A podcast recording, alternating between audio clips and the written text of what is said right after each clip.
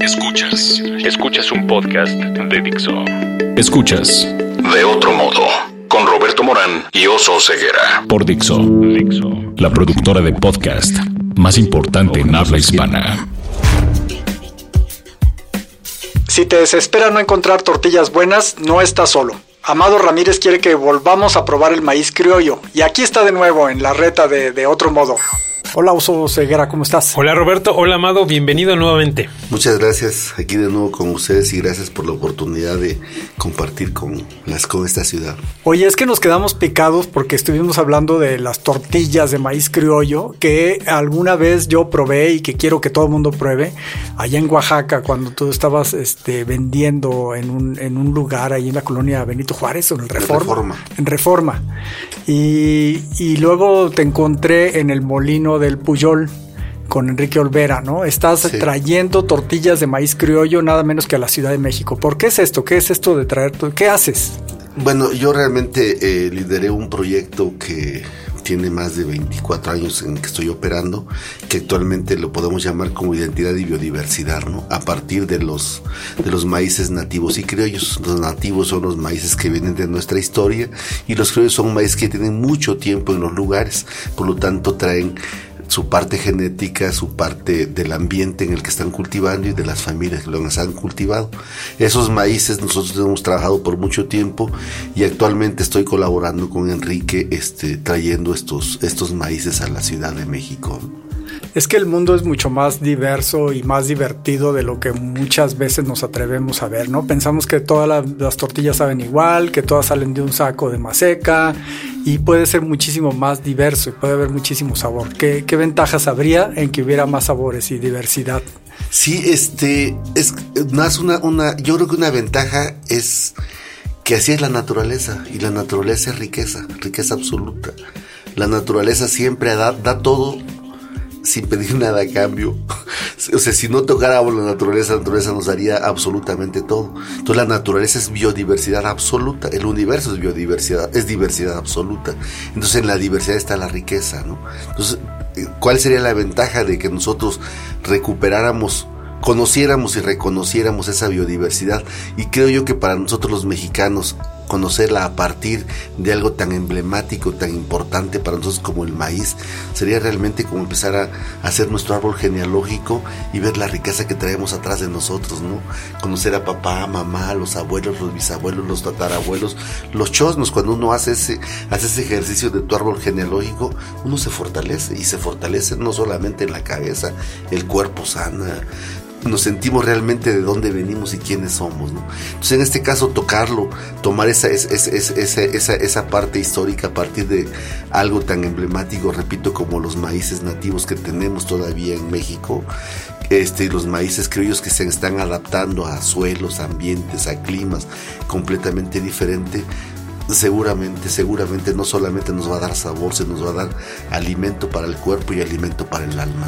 Oye Amado, y ju- justo tú estás trabajando con maíces criollos, pero no solo de, de Oaxaca, o sea, ¿de qué otras regiones, o sea, de, de todo el país, de Centroamérica o de más allá de, de nuestras fronteras y de otros países? Bueno, sí, eh, pr- primero estoy trabajando principalmente con maíces de Oaxaca, ¿no? Principalmente. ¿De alguna región en De particular?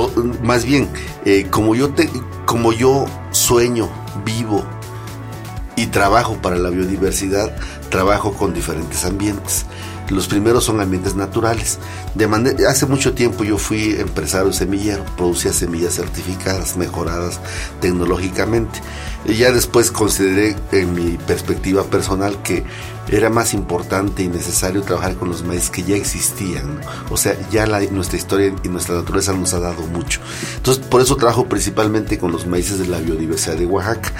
Una gran manera de clasificar, ustedes se fijan, si ustedes pueden ver el país de México, vienen las cadenas montañosas, todo, todo lo que es la, la Sierra Madre. Oriental, viene la Sierra Madre Occidental, en la parte central el eje, el eje neovolcánico que cruza, y casi todas esas, esas cadenas montañosas terminan y empiezan en Oaxaca que es donde está el istmo de Tehuantepec. El istmo de Tehuantepec es un tubo que pasa del Golfo al Pacífico, ¿no? Y otra vez empiezan nuevamente las cadenas montañosas que van hacia Chiapas. Si esto fuera un río, que de hecho lo es en, los tiempos históricos este, eh, eh, eh, antropológicos, los, se habla de siglos, no de minutos ni de años como nosotros.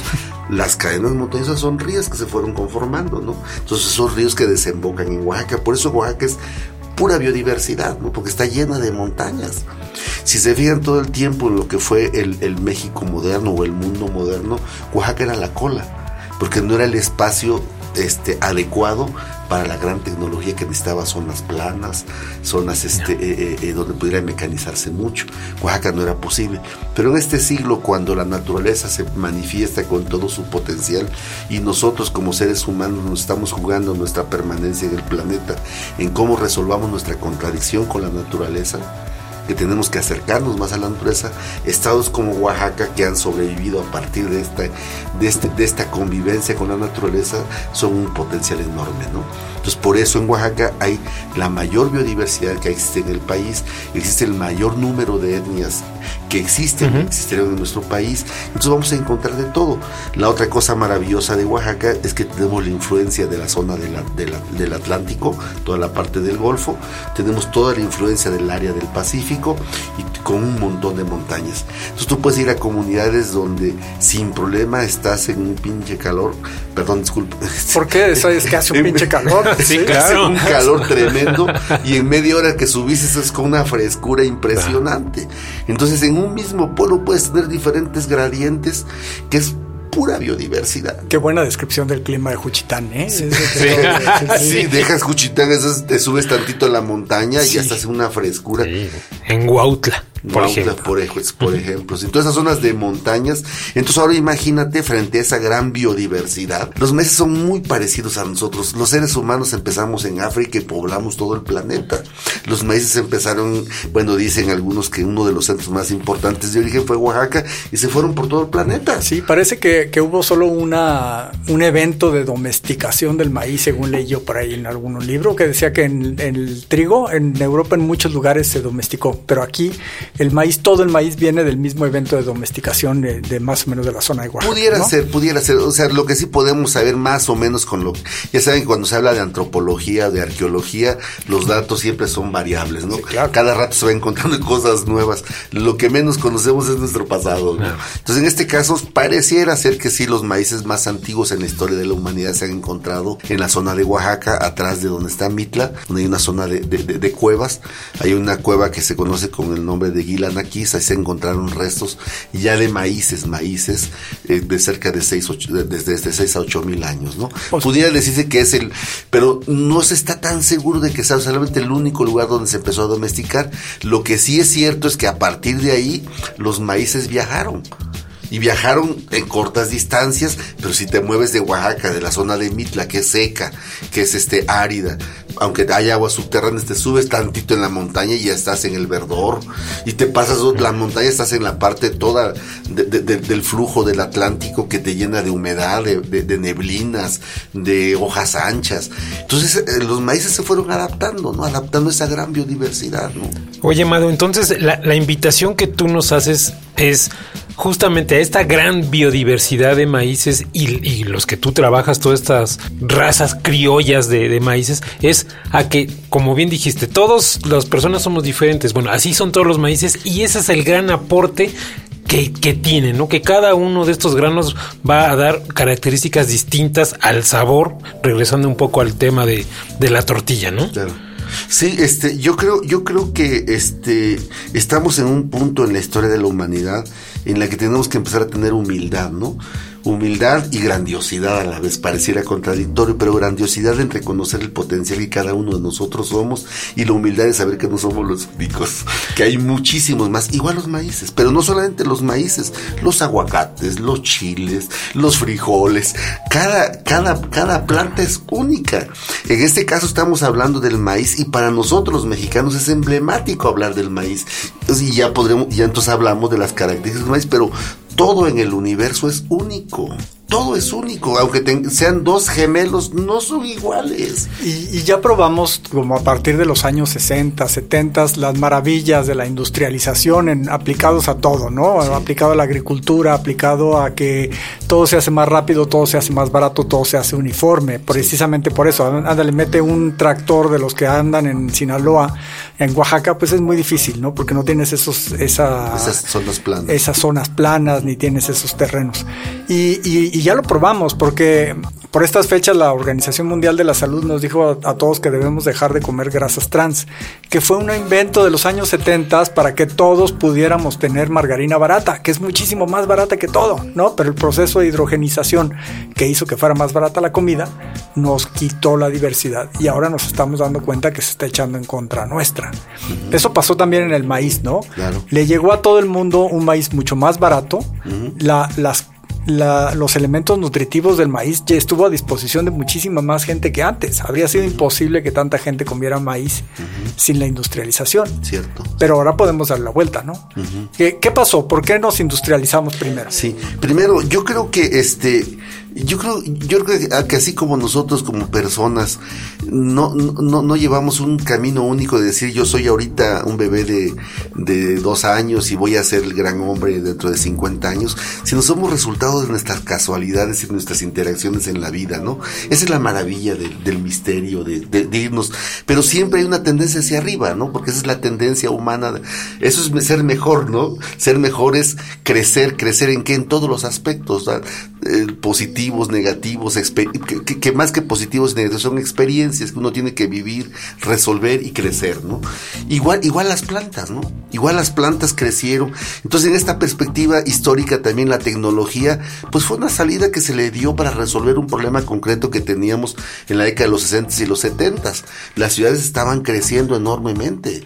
La forma de producir maíz y alimento ya no abastecía el crecimiento de las ciudades. La salida tecnológica fue una búsqueda de salidas. Para no entrar en la parte socioeconómica, si quieren en otra ocasión entramos, pero siempre es una, una búsqueda de resolver, ¿no? El problema no son las búsquedas y las alternativas, sino son los abusos, ¿no? En este caso, por ejemplo, producir con semillas, con semillas mejoradas permitió que hubiera más rendimiento, pero ese mayor rendimiento fue solamente basado en los almidones porque era más fácil de sacarlos, de sacarlos, de hacer que producir y disminuir toda la parte la, parte central, la parte del alma de los maíces donde está, donde está el embrión, porque se estaba privilegiando que se produjeran más almidones, más almidones para producir mucho más. El almidón pues te llena más rápido, engorda más rápido. O sea, era, era, la prisa. Necesitábamos esas plantas que estaban creciendo más, estaban más fertilizantes. En vez de trabajar desde una manera un poco más holística, que es a la que se está regresando, pues se inventó toda la parte de los fertilizantes químicos, ¿no? En ese entonces, cuando empezó esta agricultura, por ejemplo, ya se fertilizaba con roca molida, ¿no? Son minerales, pero la industria de la roca molida fue marginada por la industria de los fertilizantes, donde estaban los grandes capitales, ¿no? Vinieron las plagas, pues se metieron la industria de los pesticidas. Eh, bien necesario sembrar muy rápido, pues vinieron los tractores. Ese abuso y esa predominancia, excluyendo a lo otro, a lo diferente que no fuera homogéneo, ese, ese, fue nuestro problema que nos lleva a la crisis, ¿no? Esa, esa es la palabra. O sea, lo que hace amado esta parte homogénea, o sea, en, en este mundo hoy donde el conocimiento que adquirimos está uniformizado por, por Wikipedia, por, por todas estas cosas. Y entonces lo que tú haces es exactamente regresar a los chonos, a las raíces del, en este caso del maíz, para darle a cada, a cada grano, a cada semilla, su propia y distinguirlo como lo que es. ¿No? O sea, tratarlo como una, un ente único y específico que, que eso es lo que va a encontrar uno, como decía Roberto hace rato fuera del aire, unas tortillas de 35 pesos, una docena, con un sabor exquisito. Que no vas a encontrar en la siguiente vez que vuelva, Sí, cada vez que veo a Amado ya probé unas tortillas cada vez más caras y no es que esté la inflación tan dura, pero es que sí, sí se está pudiendo. Ahora, ¿qué tanto es este moda para los que son los que vivimos en la Condesa y en la Roma, en la Ciudad de México o en Paseo Chapultepec en Guadalajara? ¿Qué tanto es moda y qué tanto es de veras algo que podemos apreciar? ¿Cómo le hacemos para distinguir las buenas tortillas de maíz criollo? Yo realmente, primero, sobre la primera parte de tu pregunta, yo no creo que exista la moda. yo creo que los que de, los que estructuran la moda son esos genios capaces de leer las necesidades. Cabrones, yo pensé que son capaces de leer las necesidades del alma. O sea, el alma está buscando cosas y esta, esta gente lo ve, lo percibe y lo estructura y lo paqueta, pues. Pero no está mal eh, amado, creo yo, que, sea una moda porque, porque entonces empiezas a diseminar lo que tú has hecho por dos décadas. Claro, entonces yo te digo, si la gente de la Condesa de la Roma van y prueban una tortilla y les gusta, están satisfaciendo esa necesidad profunda. ¿Sí me explico? Entonces no solamente es moda sino es la expresión y la alimentación de una necesidad profunda. O sea, ¿cuál es la, o sea, ¿por qué en la Roma y por qué en esa zona? Pues porque ahí se encuentra la gente que está en la búsqueda absoluta y tienen los recursos para hacerlo, pues lo busca. ¿Sí me explico? Aquí el chiste está en cómo democratizamos esta posibilidad. Digo, para que no nos quedemos en pequeños nichos, ¿no? Pero bueno, en alguna parte hay que empezar nosotros somos seres urbanos y en la urbanidad todavía vivimos en un mundo de mercado y de capital. Si yo no quiero, si yo no reconozco y conozco esto, pues voy a estar excluido y no voy, mis ideas van a quedar solamente en palabras, no en acciones ni en estructuras, ¿no? Y yo lo que quiero es crear estructuras donde mis hijos puedan vivir de esas estructuras, puedan consumir esas estructuras. Nuestro reto ahora sí estamos empezando acá muy bien. Ahora, ¿cómo le haremos para llegar a Netzahualcoyot, a, a Aragón, a todos los demás? Digo, denos chance, ¿no? Estamos empezando. O sea, no, no, no nos, o sea, porque de veras hay mucha gente que ha estado diciendo, ¿y por qué ahí están tan caras? Y por, digo, estamos empezando. Seguramente con economías de escala que más adelante vamos a lograr de una manera sana, vamos a poder llegar a más partes. Pero les voy a decir la verdad. La verdad, la verdad es que cada quien va a comer lo mejor que pueda comer cuando cada quien se haga responsable por lo que come. O sea, produzcamos un poco más. O sea, cada quien, este, aún sea un híbrido que tú hayas agarrado y tú hayas sembrado en tu maceta, ese maíz va a ser como tu rosa del principito, única y te va a alimentar mejor, porque no solamente te va a alimentar el cuerpo, te va a alimentar la satisfacción de haberlo cultivado tú. Eso, son otros niveles de la energía. Bueno, la física cuántica nos está enseñando actualmente que en el fondo no es solamente la materia, sino la materia es una forma de expresión de la energía y la energía en el fondo es información, ¿no? Es información que nos estamos dando tú y yo. La, ella me está dando información de cómo es planta y yo estoy dando información de cómo soy, soy ser humano. Eso me voy a, me voy a alimentar posteriormente. O sea, cuando yo sueño que en unos 100 años todo mundo tengamos nuestros jardines, tengamos nuestra, nuestra producción y que solamente compremos pues, cosas diferentes que queramos probar del otro, ¿no? Sí, porque como nos gusta la uniformidad, hace en Estados Unidos, según sé, el cultivo más eh, extendido es el pasto porque así es, te pones todo verde y todo parejito y todo igual, sin mucha diversidad en los jardines. Sí.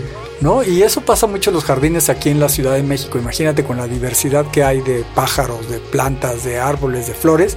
Ves unos jardines que nada más hay un fresno y todo lo demás es pasto, ¿no? Sí, claro.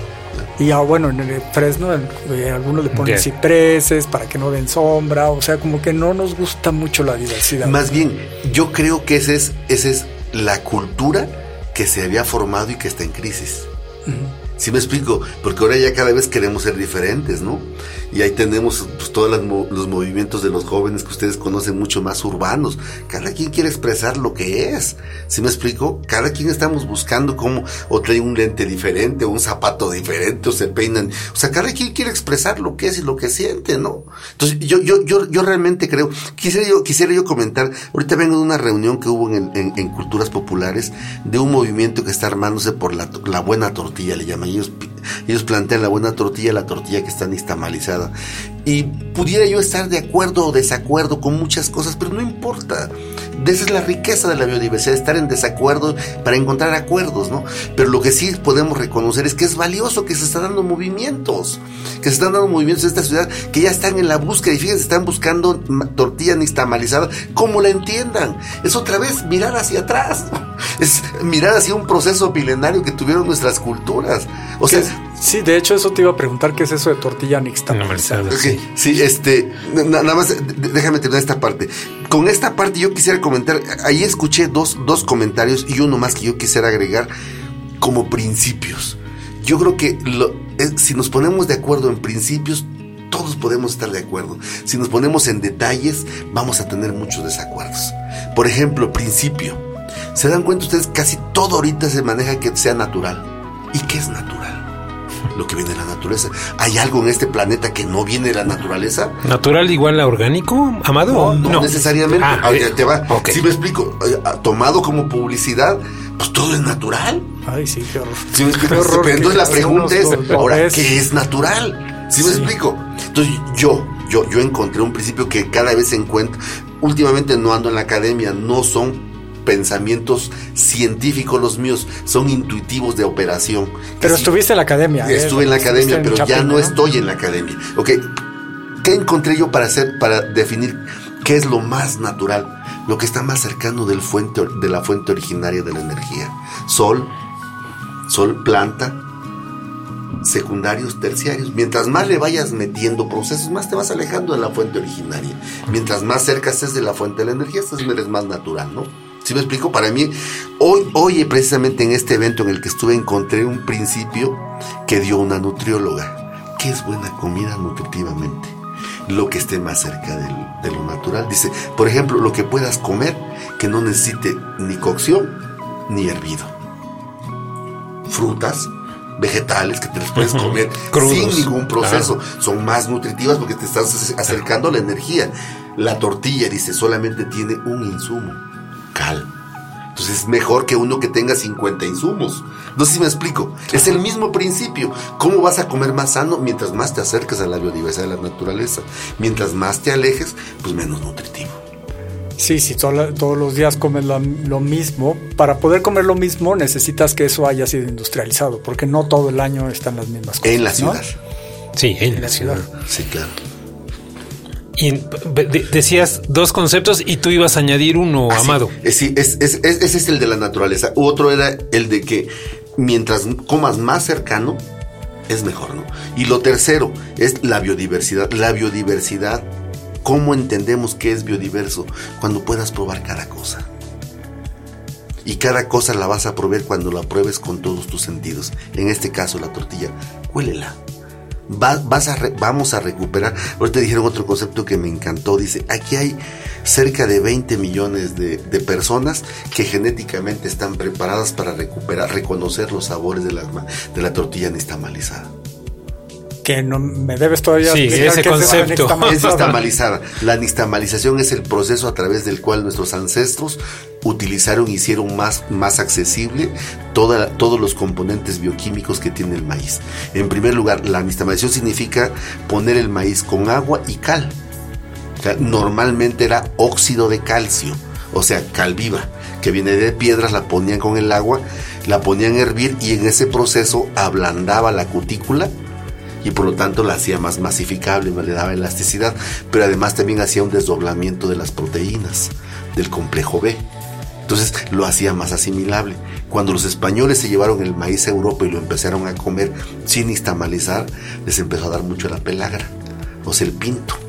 O sea, porque no podían asimilar las proteínas que aquí el proceso de nixtamalización ya lo permitió, pero aparte de eso, la principal fuente de calcio que tenían nuestros ancestros no había leche, no había vacas, era la tortilla y sigue siendo la tortilla. Pero hoy acabo de aprender con una nutrióloga maravillosa que no me acuerdo cómo se llama, si no se las diría.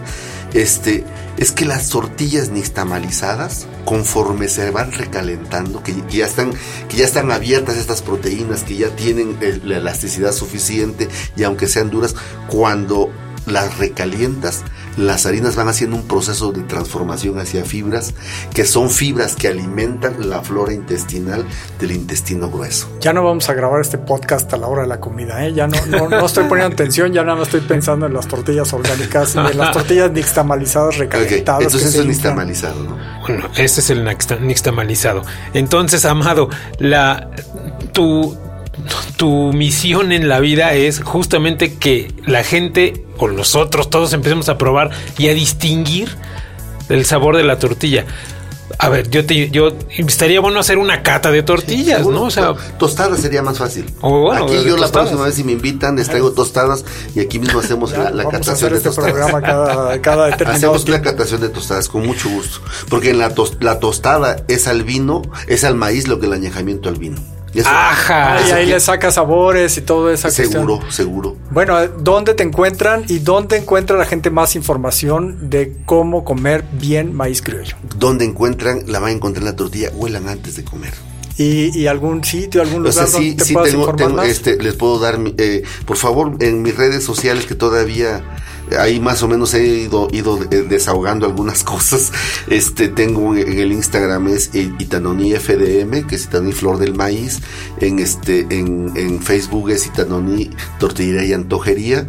Y este, eh, en esas dos serían. Twitter no. Eh, Twitter sí lo tengo, pero no me acuerdo muy bien cómo es. Bueno. No, no, no, no, no, no he aprendido a usar mucho el Twitter, la verdad. No, mira, ya todo el mundo se está saliendo del Twitter, ni te preocupes. Entonces ya con el Instagram, Itanoni F, FDM. Sí, FDM. O sea, Itanoni, que significa flor de maíz. Flor de Itanoni FDM. Pues muchas gracias por, por venir otra vez aquí para esta reta en De Otro Modo. Hoy hablamos de el modo que hay que comer el maíz criollo. Muchas gracias, Amado. Gracias, Amado. muchas gracias. Dixo presentó De Otro Modo con Roberto Morán y Oso Ceguera.